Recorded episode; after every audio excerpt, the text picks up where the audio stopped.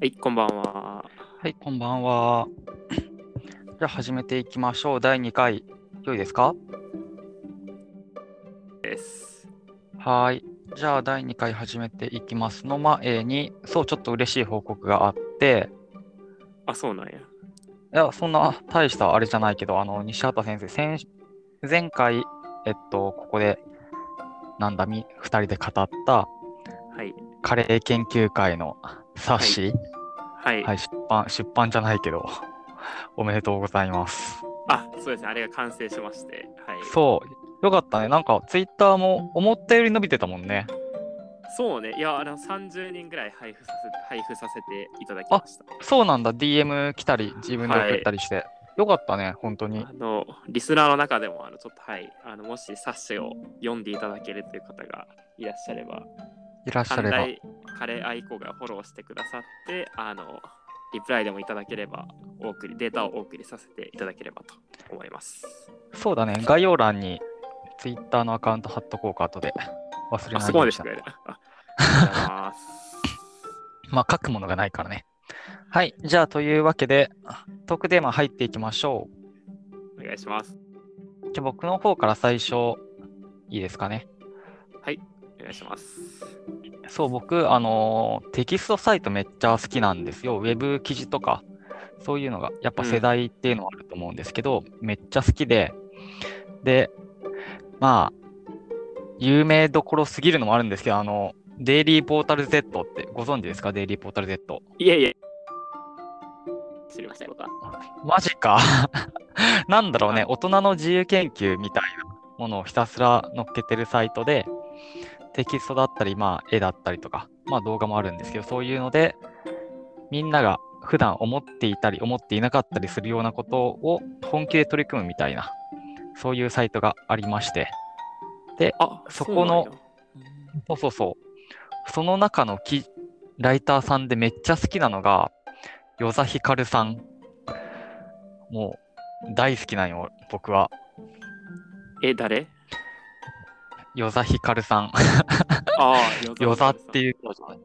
与座ひかるさん。大好きなんよ、本当に。え、このデイリーポータル Z ライターさんってこれは、ヨザヒカルさんは。与座ひかるさんはね、でもいろんなところで記事書いてるから、デイリーポータル Z には限らないと思うんだけど、はいはい。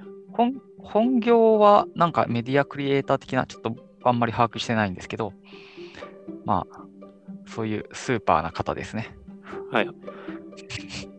で、まあ、その人の書いた記事の中でもう代表的と言っていいのかな。ちょっとそんなこと言うのはばかられるんだけど、はい2019年3月の記事で、車に構える、構えないを1分ごとに切り替えるとどうなるか。という記事がありまして。はい、これ、あれ、共有いただいていたやつで、僕も一通り読ませていただきましたよ。そう、えっと、軽く、まあ、リスナーの方に向けてほ、えっと、紹介すると、車に構える、構えないっていう、まあ、態度がありますよと。で、意識、普段は無意識のうちに、まあ、人に向かって車に構えたり、まあ、行列見て、何にこ、なんでこんな並んでんの？みたいな、車に構えたり、むしろ、まあ、好きな人に向かって車に構えず何やっても許せちゃうみたいな態度を取ると思うんですけど、それを意識的に切り替えるとどうなるかっていう実験的な記事がありまして、これがね、すごく面白い。大好き。はいはい。そう。まあ、やった結果としては、まず最初に友達3人でタピオカを例に出していて、1分間、下に、タピオカについて車に構えてみるんですね。そうすると、まあ、普段思っていないような、まあ、味は美味しいけど、みたいな、タピオカいらなくない？みたいな、もう、根底を覆すような意見が出てきたりするわけですよ。でも、えっと、車に構えないっていう態度をとってみると、あ、でも甘党だからこれすごく嬉しいわ、だったりとか、ストローが太いの、やっぱタピオカ飲みやすく作られてて嬉しいねみたいな、知らない一面が見えてくるんですよね。これ、すごくない？車に構意識、意識、当たり前なんだけどさ、そりゃ、意識を変えるだけで、見えてくるものこんなに変わるんだっていう記事があって、今回それを共有したいなと思って、ここでトークテーマで出させていただきました。お西畑さん読んで、どうでした？この記事。まずですね、えっと、僕がさ、えうん。大石先生がうん。すごい好きっていうのもあるし、実際反響もめっちゃある。でも、なんか、どこがこう面白いなうん。あ、なるほどね。うんここが面白かった。うんこれ結論がやっぱりうんちょっと説明してほしいかな。あ、確かにね。そう、やっぱウェブ記事のそういうところはあるのかな。長さもあるだろうしね。け いや、面白いなと思うのは、着眼点がやっぱすごいなと思っていて、はいはい。あの、か意識的に切り替え、無から生まれなくないこの発想。意識的に切り替えるとどうなるんだろはいはいはい。う。やってみましたって。これさ、職業技だよね。はいはい。でこの、車に構えると構えないをこう交互に繰り返すと、こんなことが起きたっていうのではなくて、それをやってみてるってところが面白いっていうことことなんですね。いや、まあもちろんその前者もあるんですけど、やってみてるのはすごいって思うんだよね。うんヨザヒカルさんの記事大体そうなんだけど、あ、そん、確かにみたいな。言われてみると確かに、あ考えたことなかったけど、確かにそういうところあるかもしれんなみたいな。うんこの実際にやってどうなる？あ、こうなるのかみたいな。はい。それは、そういうのが記事としてすごく面白いなと思っています。え、あれですか？だから面白さといえば、その意識的、あの、んなんやろう、し車に構える構えないをやることで、なんか対象の見えが変わうん。うんす。ごいのが面白いっていうことですかね。うん、中中身の面白さは実際そこにあると思う。ああ、なるほど。そう、いや、例題で出されてるのがすごくちょうどよくってさ、はいはいはい。あの、タピオカっていうのが多分最初に出てるんだけど、タピオカ、まあ俺だったらすぐ、やっぱりね、車に構えちゃうわけよ。あみんな飲んでるけどさ、みたいな。はいはいはいはいはい。いや、気持ちはでもわかりますね。でしょ？で、普段絶対そうじゃん。だけど、あえてこれを車に構えない態度で見てみると、見えてくるものいっぱいあるんだよ。いや、当然そうなのかもしれないけどさ。ああ、なるほど、そういうことね。そうそうそふう。普段か観察できないこう特徴がそう。出てくるっていうのが面白いと。そう。やっぱ見てるようで見えてないんだな。意識はい。じゃないんだな、人はっていう。はい。まあ、言われてみるとそうだけどさ、当たり前なんだけど。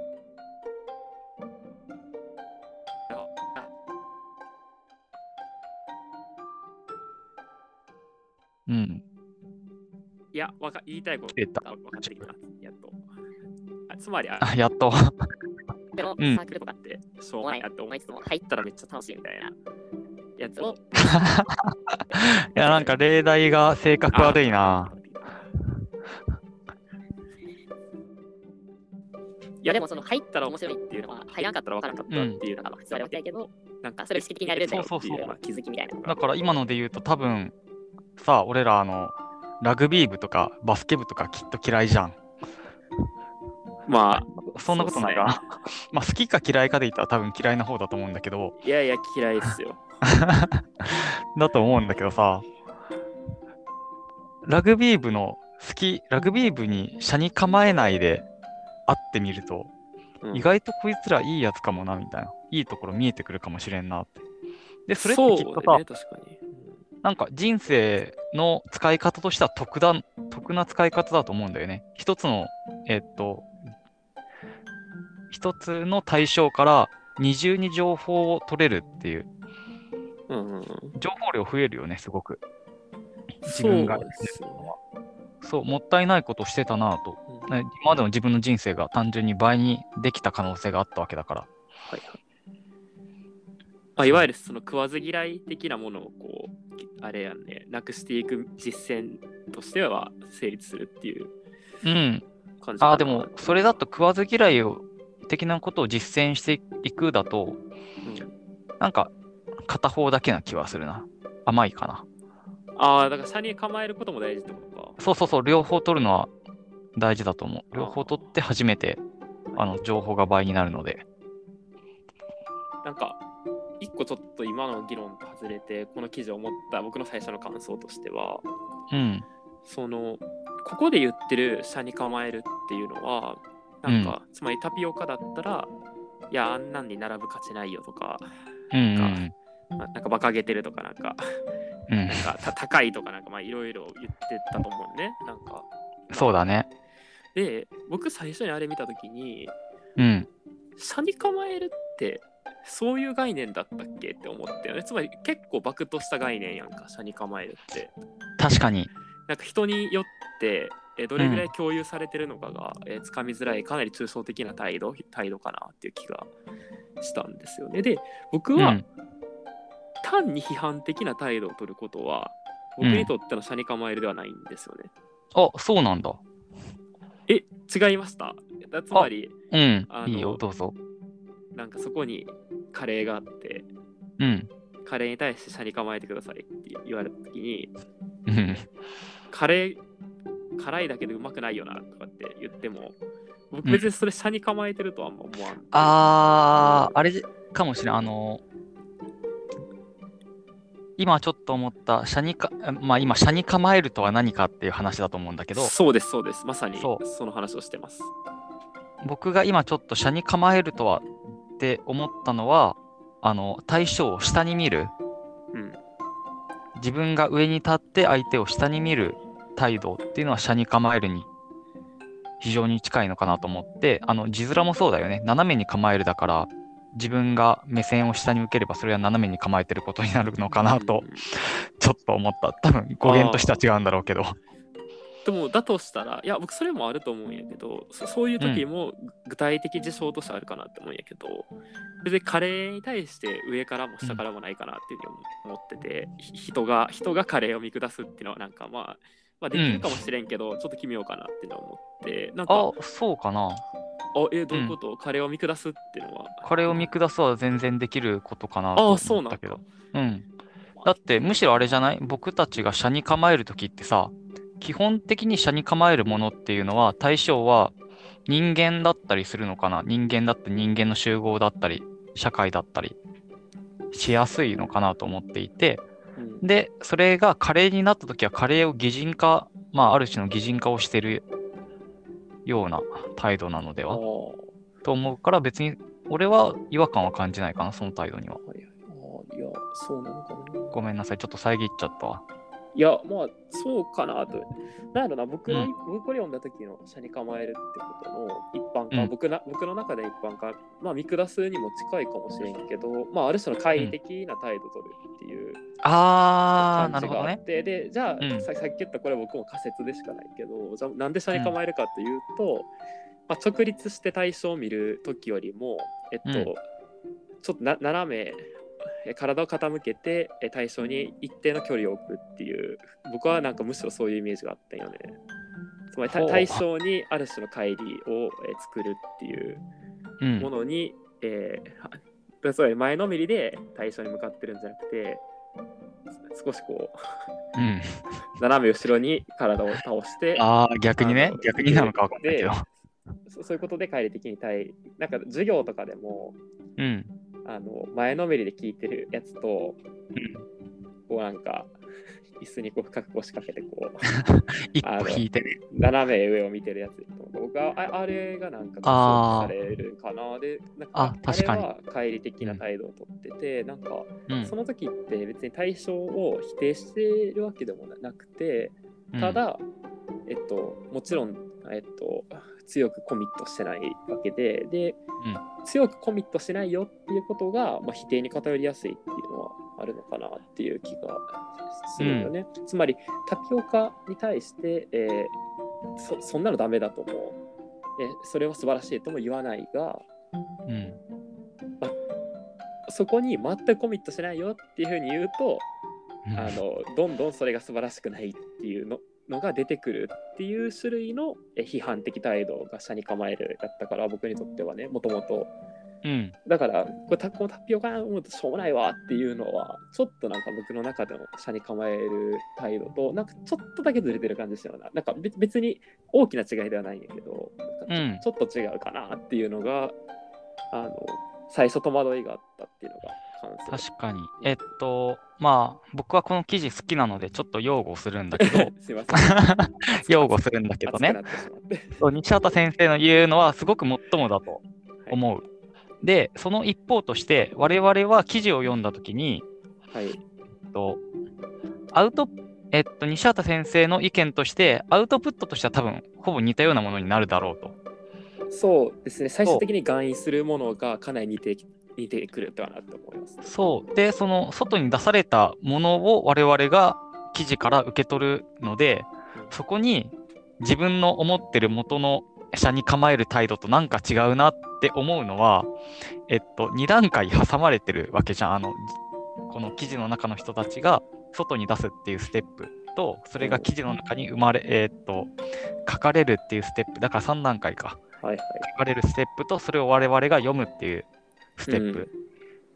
で、一番大きいのが、あの、アウトプットとして出されるっていう過程。うん。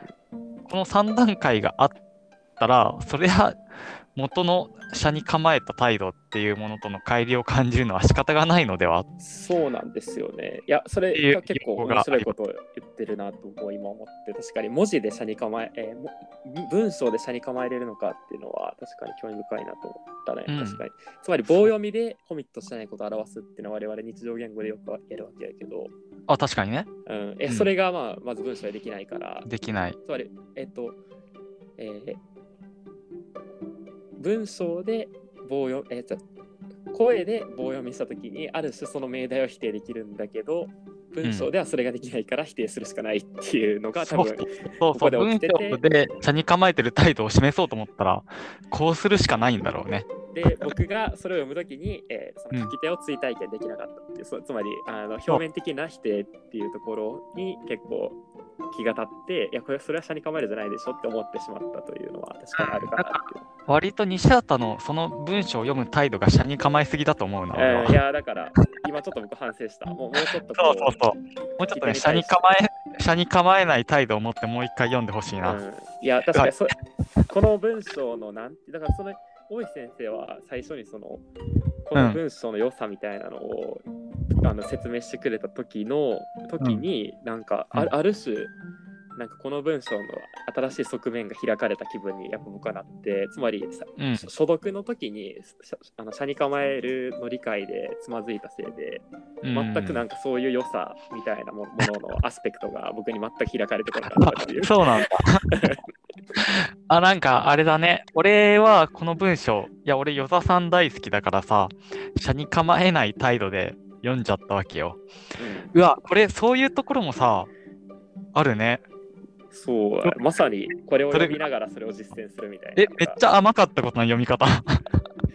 うわ、この文章2回読むべきだった。社に構えないで読むべきだった。あ、だから多分そういう仕掛けなんじゃないですか、ここれ、うまいね。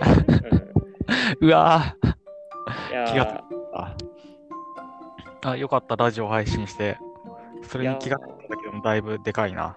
どうですか？だから多分今からこれ膨らましていくとそのお大石先生のその好意的な読み方に関する面白さっていうのは僕は結構うんいいかなと思ってて、つまり我々は日常の中でかなり特定の視座にコミットしすぎているんじゃないかってことですよね。そうですね。それを、まあ、やめてみようっていうのは意識的にやらないとできないんですよっていう。で、意識的にやることに意義がありますよっていう、プラスアルファね。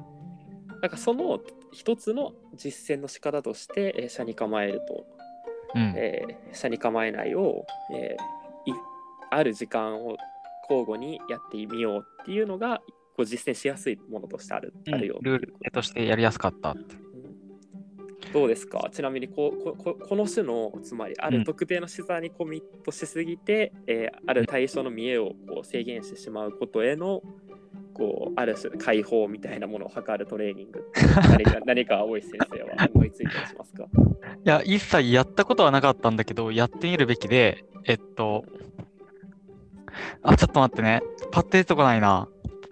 パッて出てこないので、え、西畑先生パッて出てくるんだったらそっち映るし、出てこないんだったらあい別に。やー、僕これ相談したことがあって、まあ、え、本当に？指導業界に相談したことがあって、で、その時言われたのが、いや、本当にそれのトレーニングになるかわからんだけど、一つ言ってたのが、まあ、我々が普段日常的に使ってる概念っていうのは、まあ、かなり日常的な視座によって成立してるわけやんね。だから、つまりいろんなものが括弧にくくられてるわけやね。日常的にこうだよねっていうのが。で、あの、その概念を使わずに日常的な行為を記述するっていうトレーニングは、まあ、ある種、え、うんまあ、抽象抽象的すぎるけど例えばその、うん。例えば欲しい。あの買い物をししてるやんか人ってスーパーうん、してる。で。で買い物っていうのを我々が見た時に結構その自然に何が起きてるかって理解できるんやけどうん。そその中にはもうさまざまな事象がなんやろカッコにくくられてるというかあの例えばかあのおお札を渡して、え品物と交換できることっていうのは、まあ、前提として貨幣経済みたいなものがにコミットしてるってことがあると思うけど例えば、まあ、等価交換とか貨幣とかっていう概念抜きにうん。まあ、火星人になったつもりで買い物を記述してみましょうっていう。うわー、そんなトレーニングしてんの？で僕はそれ、そういうのやったらどうって言われたんやけどうん。い今今になってもつまり火星人の視点を取り入れて買い物記述しろって言って何を記述すればいいんか全く分かってない。いや、まあ、それはそうなんだよね。いやだからこういうのをお風呂でやるみたいなのはまあひ一つ特定の人だからなんか自由になれっていうのはあるかなっていうのはあるけどね。うん。ちょっと話変えてもいい？ちょっと今の、あ、今の膨らましたいな。ごめん、やっぱ今の膨らまそう。火星人の視座がまだ、え、こう、もうちょっと具体的に出せるもの？それは。いや、出せないですね。だから出せないかまだ分かってない。うんわ分からないんですよね。そう僕もどうすればいいんやと思って今ヒン。トをもらってんけど、だから僕もその、もっとこう、日常的視座を切り替えたいと思って、ヒンうんそういうふうに助言してもらったけど、全くだから何すればいいのかが全く分からん。そうね。でもそれは自分で考えなきゃいけないんだろうね。うん、想像できんからね、火星人がそう。10日交換をどう記述するかっていうのは。うん。うわ、難しいな。あ、それ多分後で出てくる話だね。いやー、これはやばいっすよし、じゃあもう一個だけちょっとはい話してて気になったのが、えーっと、車に構えない。いや、さっきのまあ類推になっちゃうんですけど、うん車に構えないという態度は、具体、もうちょっと厳密に定義ができるのでしょうかという話で、ああ、難しいですね、それ確かに。多分しておくべきなのかな？さっきの車に構える我々はどうなんだって考えたので、車に構えないはそうではない態度とするのは楽だけど、もうちょっと冷たいよね、車に構えない。車に構えないって何なんですかね？え、大石先生は車車に構えないというのはどういう態度だと理解してもうね、僕は、僕の、まあ、これまでの考え方としては、車に構えないというのは、あの、信じきることかなと思っていて、ほさっき僕は一つの例として、あの、例じゃないな、車に構えるとはどういう態度だっていうので、車に構えるっていうのは、相手を下に見ることだと言ったんですけど、車に構えない態度は、相手をめっちゃ近寄ってみる。もうハグ、ハグしてみるみたいな。うはいはいはい。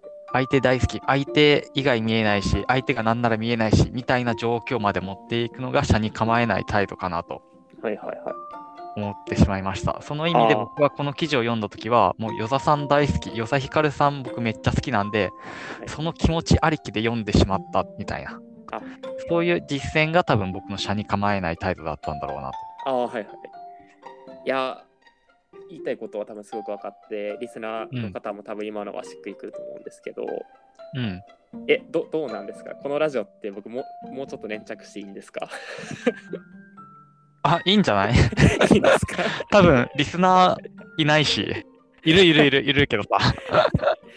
なんが心配なんですけど、まあ、えっ、と、今のはすごく直感的に分かって、大方正しい一般化かなっていうふうに僕もそうかなと思うんですけど、まあ、うん。なんか、じゃあ例えば、えっ、と、戦隊ものとかヒーローもののアニメとかを見てるときに、うん。えーまあ、悪者っているじゃないですか。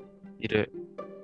あれのことを嫌いだっていうのを、もうまた車に構えてないと僕は思うんですよね。思うね。で、その時、でもさっきの一般化はある程度正しいわけじゃないですか、大石先生のやつっていうのは。だから、その時何かを好きって言ってるのかっていうのが気になりますね、僕は。だから、あのヒーローが、うんえあの悪者は私は嫌いだって言った時、間違いなくそれは車に構えていなくて、うん。その時、大石先生は、えー何かを好きと言ってることと等しいのかっていうのが気になります。おっと。えーでも、そそれ多分例がちょっと悪くない？その例で言うとさ、うん戦隊サイドが好きで済んじゃう気がするんだけど。うん、だからそういったことになるのかっていうのが、ああうん、だからななるんなるんだったら、なんか別にその一般化でいいんじゃないかなっていうのが思ったってことかな。だからあれ？ぼ僕それだったらなりそうだなと思っちゃうけど。いや、だから僕もある程度なるかなって思思って、まあじゃあそれでいいかっていう。だから、えだから、えだからこれはだから表面的に好き嫌いってわけじゃなくて、なんかなうん何かしらをこう好意的に肯定してるっていう態度がまあ含まれてるっていうふうにまあ解釈できるっていうことやんね。だから、また普通に行動に一般化してたのかなっていうのを。そうね。まああんま一般化できたかは怪しいけど。え、じゃあ他にもうちょっとき厳しい例って思い浮かぶ？僕今のが限界やな、今今んとこは。むしろ、え、今の意識的にカレーのことをさ、意識的にカレーを車に構えてみたときに、別にそれは何かを好きと言ってるわけではないよね。車に構えた時は別に好きじゃないんじゃない車に構えてない時好きになるんや、ねだからああ、ごめん、勘違いしてたな。車に構えてないとき好きになる。え、でもそれはそうだよな。で、車に構え、車に構えずに戦隊ものの悪者を嫌いだっていう時もあるわけやね。だから。でその時、戦隊ものの、えー主人公側を、まあ、ある種好きだって言ってるうん。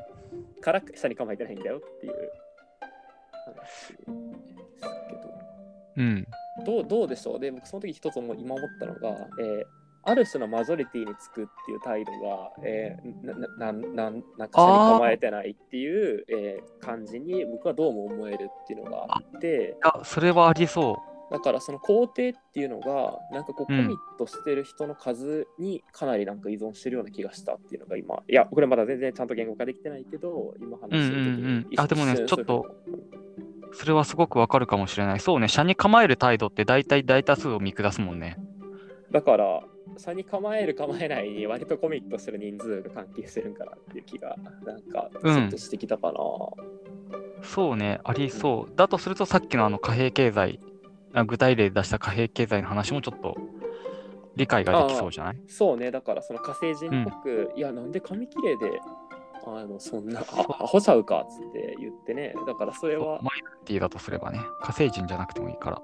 だから例えば大石先生、大石先生今、修士課程ですよね。なんか、えー修士号的ななんか、あの、証書みたいなのをもらって、急に火星人の視点から、いや、お前そんな紙切れのために学高い学費払って、ほしゃうかって言ってるやつは、うん。かなり、あのマイノリティに、あの、つまりマジョリティのコミットみたいなものを、えっと明らかに軽視しした態度を取ることになってるわけや急に 学位をあの紙切れというふうに、あのおいおいおい思ってしまううん、ちょっとぐさってくるけども。あ、ちょっとぐさってきたわ。うん、いいよ。火星人に殺されかけた。まあ、だから火星人ってそういう思い、だから先生が言いたいことってそうやったんかなってね、今更そう思った思今、今そう思ったかな、つまり、あの、あの、うん、だから、えっと、紙切れであることを、えー主張、肯定的に主張するんだけど、すごくマイノリティなあの立場に立たた立つという態度であるからこそあの多くのマジョリティを切り捨ててるという意味ですごく否定的な態度を示しているっていうことですかね。うん。あ、ちょっと難しくなってきちゃったな。いや、でも僕の中で会社に構える概念が、うんどんどん分かってきたけど、まあ一言でまとめるのは結構難しいですね。そうね、俺ずっとあの先生の火星人のやつが気になってるわ。まだ自分の中に落とし込めてないな。いや、僕もやけど。まあだから多分だからマジョリティの視点を外してみようみたいなのが多分最も基本的に言うと多分そういうことでしょうね。うん、でも多分それ簡略化しすぎなんだよね。そうね、だからタピオカ云々ってやつは多分マイノリティにおけるその流行りみ,、えーみたいなものでもそれにコミットすることは社に構えてないことになるから、まあ、めまあ、今めちゃくちゃこんがらがってる。うん よし。じゃあまあこんなところで、はいえっと、社に構えない態度を、あ、違うな。むしろ我々は社に構えすぎなので、たまには社に構えずに生きていきましょいや、それは大事だす、う。うん。ですね。あっさいまとめになっちゃった。いや、じゃあもう最後エピソードで大井先生がこれまでこう社に構えて失敗したことないしは社に構えないでうまくいったことがあれば最後まあお願いします。ああ、社に構えて失敗するって多分いっぱいあると思うんだ。ああ、あるよね。社あのこれまでの例で言うと、これまでの例っていうか、これまでの話で言うと、社に構えるってすごい、マイ、マジョリティ、マイノリティ側の視線を、ああ、こんがらがってきた。やばいやばいやばい。ちょっと待ってね。えっと、社に構えるっていう、社に構えないはマジョリティだよね。うん。で、マジョリティ寄りの視線に入りすぎた結果、正しくない結論を導いてしまったは多分すごくあると思って、で、これは、これ多分科学の世界ですごくあると思うんだけど、えっと、これまで一般的にこうだと思われていた。こういう触媒作って、こういう触媒が活性化するメカニズムはこうだと、これまで多数報告されていたっていうマジョリティがありますよ。で、それに対して自分の作った機構、実験結果が何か合わないな、それに対して。でも、なんとかしてこれまでの理論で説明がしたい。うんうんって時間を取ってしまう。これは多分失敗だよね。実験、実験結果を信じるべきなのに、あの、社に構えないでマジョリティ側を信じきってしまったため、そういう失敗は起こり得ると。まあ、むしろ、マジョリティよりの、えっと、社に構えてマジョリティを見てみると。これまでの実験、えっと、報告された例を、社に構えてみることで実験はより進んでいったんだろうな、っていう経験はありますね。あ、じゃあ社に構えた方がいいってことですよね。いや、多分両方見るべき。あーまあ当然ね、当然。だから両方の視点は常に持っておくべきなんだろうあなあ、そういうことね。いやーなと、日るほど。々思っております。確かにその、社に構え、まあ、僕はあれですよね、一応社会人やってますけど、うん。まあ、社に構えすぎると、えーまあ、無気力になりますよね。人多分その つまりこの、これってまあ生存繁殖だから多分出世したいと思うとまあ仕事辛いわけじゃないですか、多分。うん。で、出世したいと思う気持ちを例えばあったとしてそれが、あ、でもこれって生存繁殖になんか有利だからそう思うんかもな、みたいな思うと、うん。一気にこう、その欲って冷めるじゃないですか。やる気がなくなるね。で、それはそれで幸せになるんですけど、うん。それはそれでいわゆるこの幸福みたいなものが得られなくなる可能性はあって、まあ、うん。無気力になるんですよね、だから。で、それによる弊害とまあ良いことってのはまあそれぞれあるかなって。うん。り 両方の視点取ってこうな。そうだ頑張りどころと頑張らないどころにおいて、まあ、視座スイッチをしていくことが大事だなっていうのは思いましたね。うん。じゃあ、今回こんなもんではい、ありがとうでしょうかございました。。はい、ありがとうございました。失礼します。